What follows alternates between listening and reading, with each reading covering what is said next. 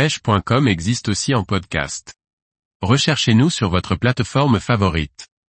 La dorade grise, un poisson combatif et une pêche ludique pour tous. Par Guillaume Fourier. La dorade grise est un sparidé combatif et facile à pêcher. Elle fait le plaisir des débutants.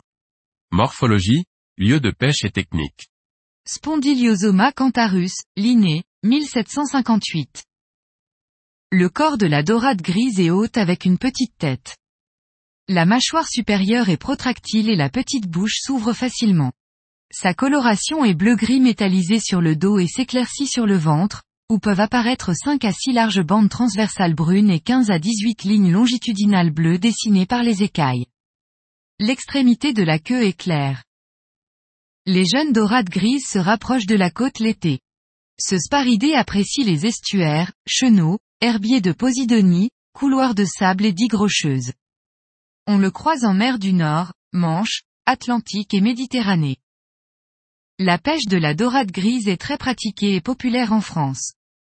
Les touches de griset sont à ferrer rapidement, car ces poissons déchiquettent les appâts en une bouchée grâce à des dents solides et pointues.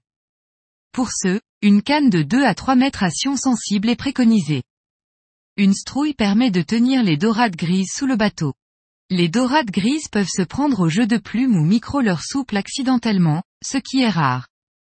On peut aussi les pêcher en dérive, sur un montage à deux ou trois empiles. Durant la reproduction à partir de la taille de 25 cm, elles forment leur nid dans le sable en creusant des larges trous. Les mâles surveillent les œufs. D'une moyenne de 20 à 40 cm, les dorades grises peuvent atteindre la taille de 60 cm pour 3 kg. Le record de France est de 2,79 kg, la Baule, 4-9-1994. Le griset est l'un des poissons les plus recherchés en Atlantique. Sa chair est délicieuse. Les touches sont à ferrer rapidement, car il déchiquette les appâts en une bouchée.